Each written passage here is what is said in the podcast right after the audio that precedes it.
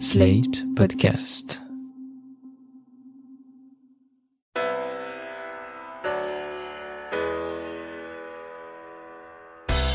Bonjour et bienvenue dans le monde devant soi, le podcast d'actu international de Slate.fr.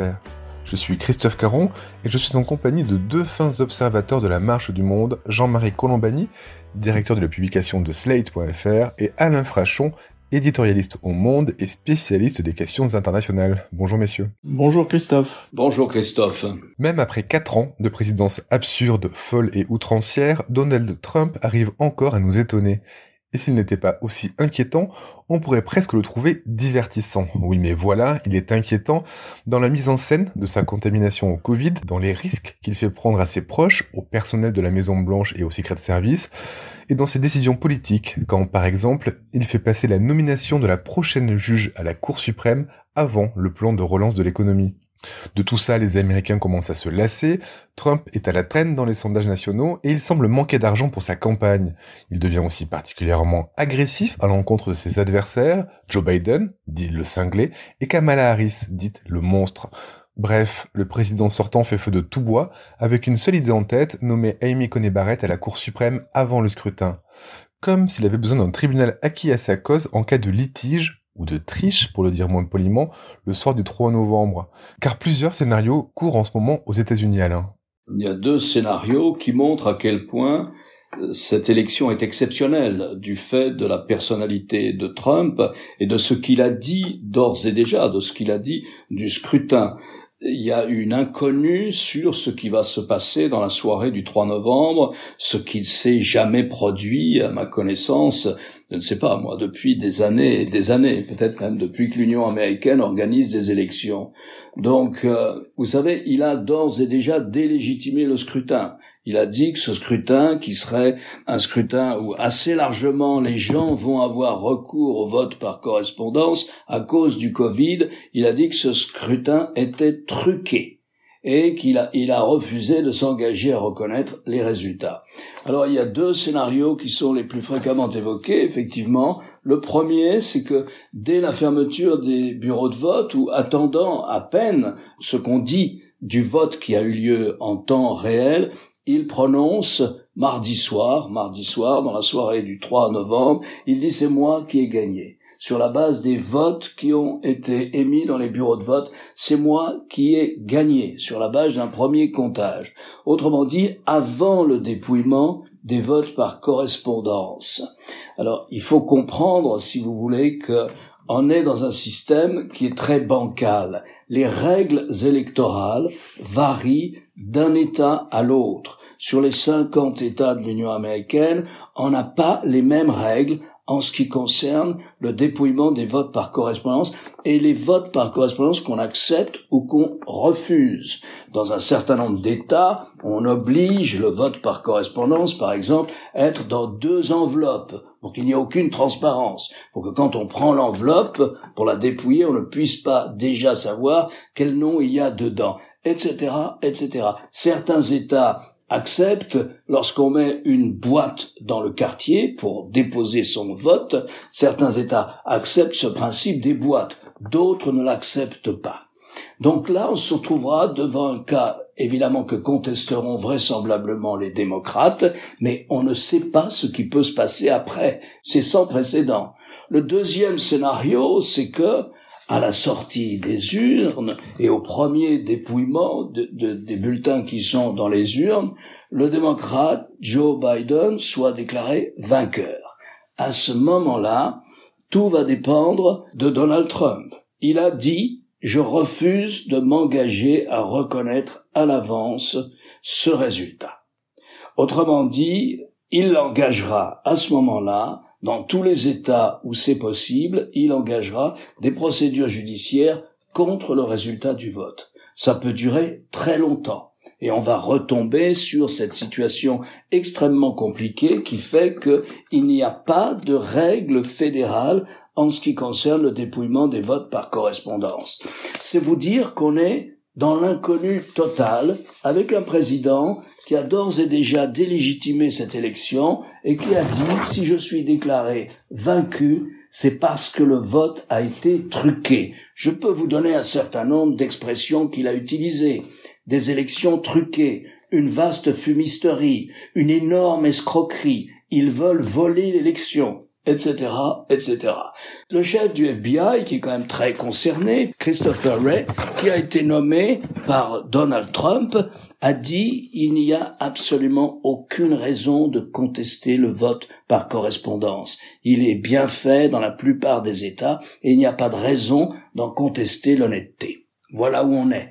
Il a hier soir, Donald Trump a attaqué à nouveau le chef du FBI dans une interview à, Fox News, mais il a attaqué tout le monde. Vous l'avez dit, il a traité la sénatrice Kamala Harris, qui est sur le ticket du, du candidat Biden pour être sa vice-présidence. Il l'a traité de monstre. Il a dit, vous avez vu ce monstre ouvertement raciste n'est-ce pas Un propos ouvertement raciste. Mais il a attaqué aussi son ministre des Affaires étrangères, son ministre de la Justice, etc., etc. Et il fallait à chaque fois tant il avait tendance à partir dans des considérations invraisemblables que la journaliste de Fox News le ramène sur le thème de l'élection. Alors, sur le thème de l'élection, sur ces scénarios et sur l'éventuelle défaite de Trump, Jean-Marie, vous avez regardé le débat entre Kamala Harris et Mike Pence jeudi soir. Il a été demandé à Mike Pence, le colistier de Trump, s'il reconnaîtrait une éventuelle défaite. Qu'a-t-il répondu, Jean-Marie? Alors il, a répondu que de toute façon la question ne se poserait pas puisque Donald Trump emporterait l'élection, ce qui était une façon évidemment d'éviter la difficulté et de refuser de répondre sur le fond.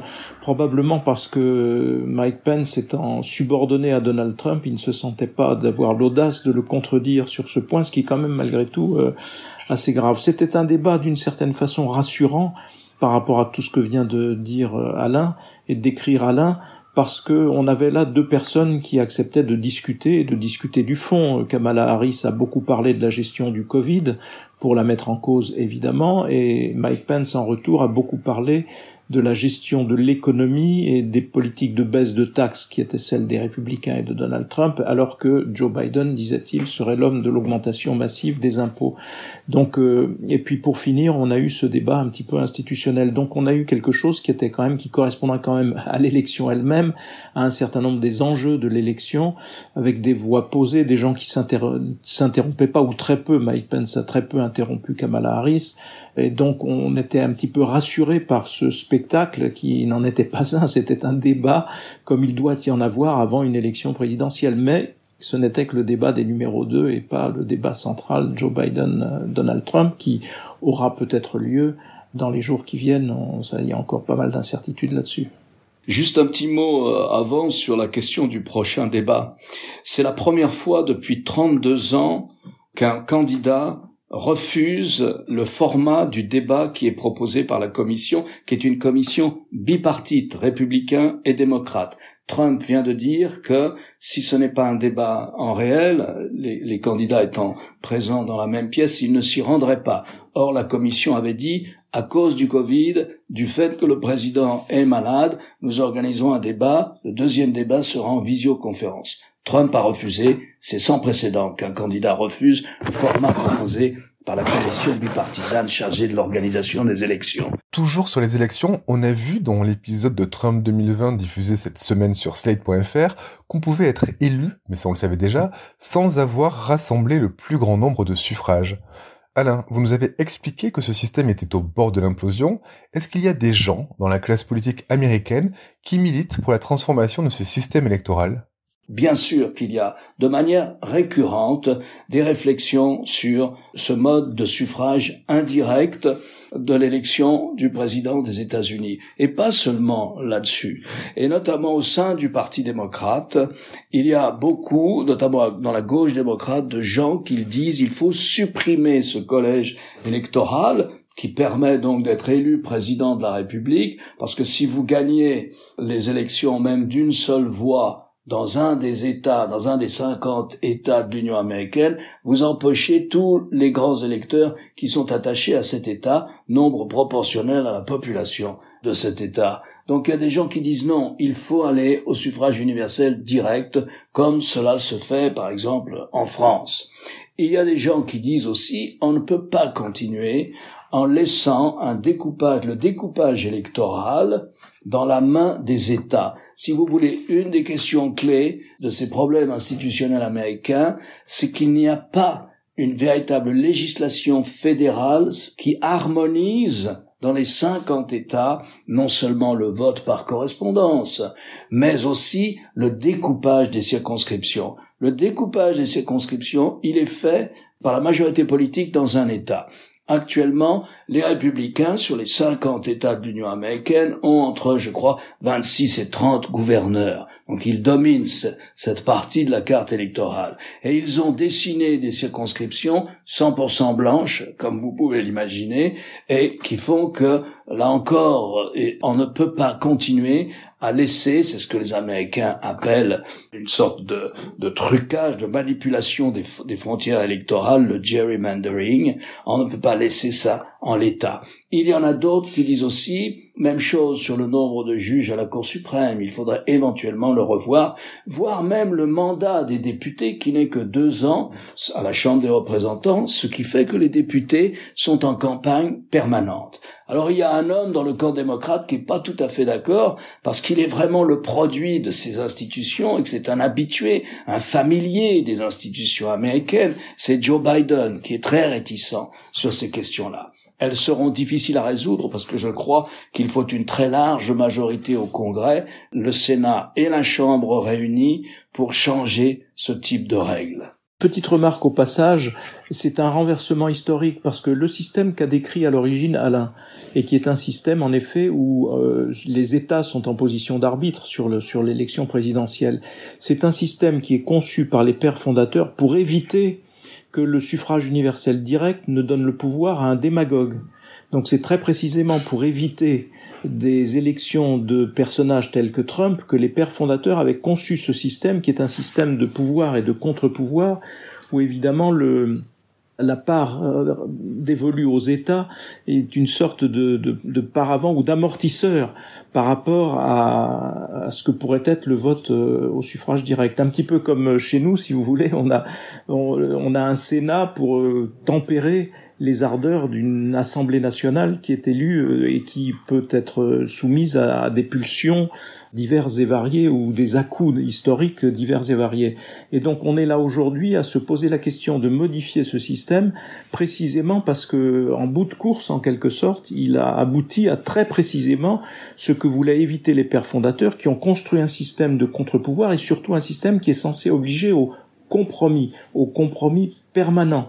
Et c'est cela qui est en question aujourd'hui, puisque le compromis n'est plus possible, ni sur l'économie, ni sur quoi que ce soit d'autre. Et comme vous le dites, effectivement, le système n'a pas fonctionné puisqu'on se retrouve avec Donald Trump à la Maison Blanche. Alors la séquence qu'on vient de vivre est assez dingue. Trump qui mardi annonce arrêter les négociations euh, sur le plan de relance, déclaration qui a fait plonger Wall Street euh, et qui a poussé Trump à se raviser, une annonce qui aurait pu être catastrophique d'abord sur le plan économique pour le pays et aussi sur le plan électoral pour Trump. Il y a eu aussi cette interview accordée à Fox News, 50 minutes de délire absolu. Trump y a semblé hors de contrôle et de manière générale, depuis quelques jours, rien ne semble plus pouvoir l'arrêter ni sur le plan politique, ni sur le plan institutionnel. Alain, qu'est-ce qui se passerait si les États-Unis en reprennent pour 4 ans? Est-ce que Trump aura définitivement les, mains libres? Est-ce qu'on aura un nouveau mandat avec un Trump en roue libre?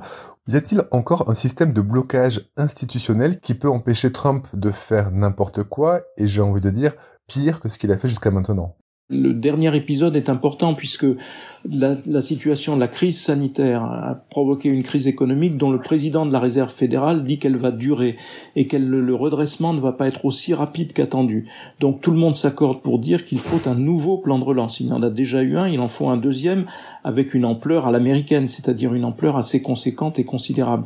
Or Trump l'a d'un tweet a annulé les discussions qui avaient lieu entre démocrates et républicains, qui la première fois s'étaient accordées et qui cette fois ne le pourront pas puisque le président l'a l'a écarté, il l'a écarté au motif qu'il veut tout faire et privilégier avant toute chose la nomination d'une juge à la Cour suprême pour encore une fois se prémunir ou se préparer en quelque sorte à un contentieux qui serait un contentieux électoral serait tranché par euh, par la Cour suprême. Donc on, on en est là, c'est-à-dire que et ça je pense que c'est une erreur une erreur électorale, une erreur qui va lui coûter cher sur le plan électoral, parce que les gens voient bien que à ce moment-là, le sort des uns et des autres, le sort de l'économie, le sort des salariés, le sort des chômeurs, lui est indifférent, ou en tout cas passe après son intérêt personnel, qui est de sécuriser juridiquement sa position pour, euh, en cas de contestation, être sûr d'avoir gain de cause devant la Cour suprême. C'est très intéressant cette histoire de ces tweets de mardi matin euh, lorsqu'il a dit qu'il interrompait les négociations sur le deuxième plan de relance.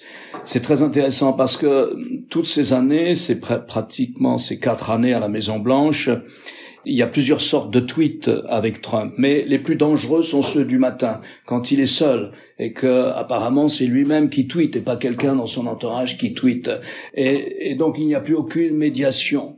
Or c'est un peu euh, c'est un peu là où les réseaux sociaux, à mon avis, jouent un rôle très particulier dans la démocratie représentative. Ils gouvernent par Twitter. La plupart de ces initiatives sont annoncées sur Twitter il a une manière constante d'entretenir sans aucune médiation institutionnelle, surtout pas celle du Parti démocrate, surtout pas celle du Parti républicain, surtout pas celle de, son entourage à la Maison Blanche, d'entretenir un lien direct avec son électorat, son électorat qui lui est toujours aussi fidèle. Et donc, à ce moment, vous avez une opposition entre un réseau social qui permet au président de communiquer directement ses pensées, ses réactions, il se mêle de tout. Il se mêle du sport, des programmes à la télévision, d'Hollywood, etc., etc. Il se mêle de tout. Et il entretient comme ça une relation permanente avec son électorat. Alors, certes, Twitter a été amené à supprimer certains tweets lorsqu'ils étaient faux et lorsqu'ils pouvaient être dangereux. C'est notamment le cas de certains des tweets du président liés au comportement qu'il faut avoir face à la pandémie, face au Covid. Twitter en a supprimé parce que c'était d'une irresponsabilité totale. À un moment où les États-Unis sont le pays qui semble être le plus touché par, la pandémie et le moins bien y résister. Mais vous avez il un lien direct entre un élu et le corps électoral, hein, électoral, son électorat propre, qui se passe de toute médiation institutionnelle et qui, par ce biais, met la pression sur les élus, notamment sur les élus de son parti, pour ne pas dire qu'il terrorise les élus républicains au Congrès de cette manière-là. Et je pense que si jamais il est réélu et si jamais dans une des deux chambres, ce qui me paraît assez improbable pour la Chambre des représentants, peut-être qu'ils maintiendront une petite majorité au Sénat, les républicains, eh bien, on aura à nouveau quatre ans de chaos total où la machine institutionnelle américaine fonctionne de plus en plus mal parce qu'elle est piégée par cette intermédiation directe, ce n'est même pas une intermédiation d'ailleurs, par ce contact direct entre l'élu du peuple et son électorat pas avec le reste du peuple, juste son électorat, les gens qui sont abonnés à son fil Twitter. Alain, vous évoquiez ces élus républicains terrorisés, dites-vous, par la puissance médiatique et populiste de Trump et l'influence qu'il a sur son électorat via Twitter. Pourtant, on a vu de nombreuses personnalités républicaines annoncer prendre leur distance avec Trump, voire carrément voter Biden. Alors, il y a Anthony Scaramucci, il y a Colin Powell, il y a Cindy McCain, la veuve de John McCain. La liste est longue. D'autres ont fait preuve d'un silence poli. Ils n'enfoncent pas Trump, mais ils ne le soutiennent pas non plus. Alors, parmi eux, on a George W. Bush, Mitt Romney, John Bolton ou John Kelly. Alors, c'est une question que je vous pose souvent, Alain, dans ce podcast. Est-ce que les républicains sont définitivement en train de prendre enfin leur distance avec Trump. Est-ce que ces prises de position, euh, celles dont je viens de parler, sont un épiphénomène? Un épiphénomène parce que les gens que j'ai cités sont finalement des gens qui ont déjà eu des problèmes avec Trump lors de son mandat. Donc est-ce un épiphénomène ou est-ce l'annonce d'une vraie tendance de fond au sein du Parti républicain? Écoutez, je peux reprendre cette liste, elle est intéressante. Colin Powell ne joue plus aucun rôle dans la vie politique.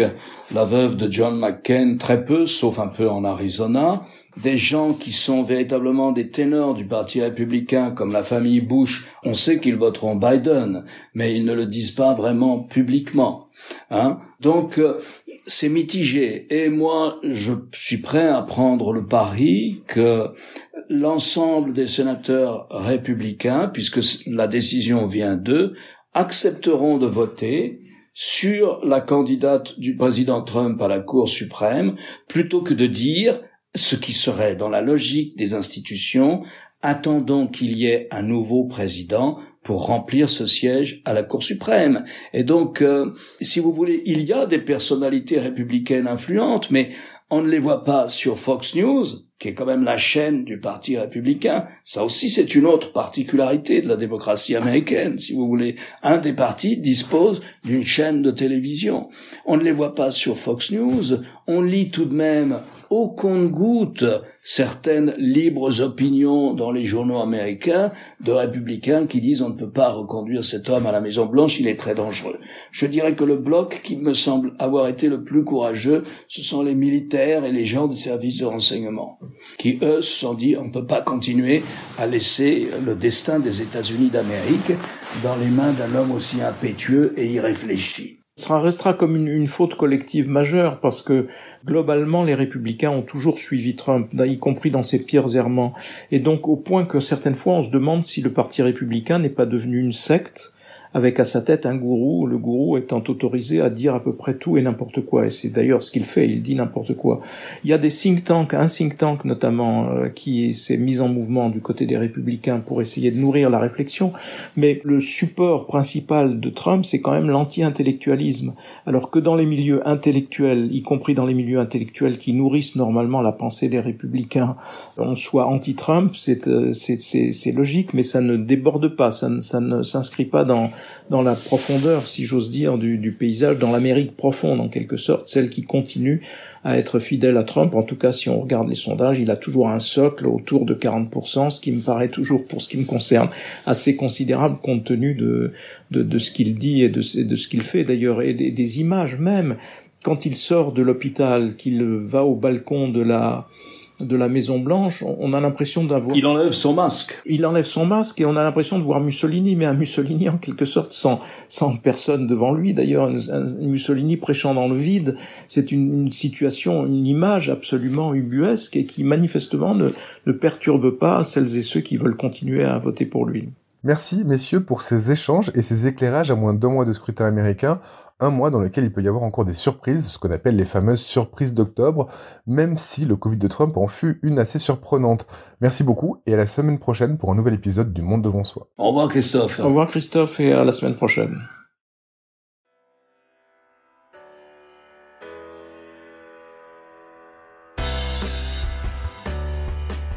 Venez d'écouter Le Monde devant soi un podcast slate.fr à retrouver tous les samedis matins sur slate.fr ou sur votre application de podcast préférée. Si vous avez aimé, n'hésitez pas à vous y abonner et à nous mettre 5 étoiles.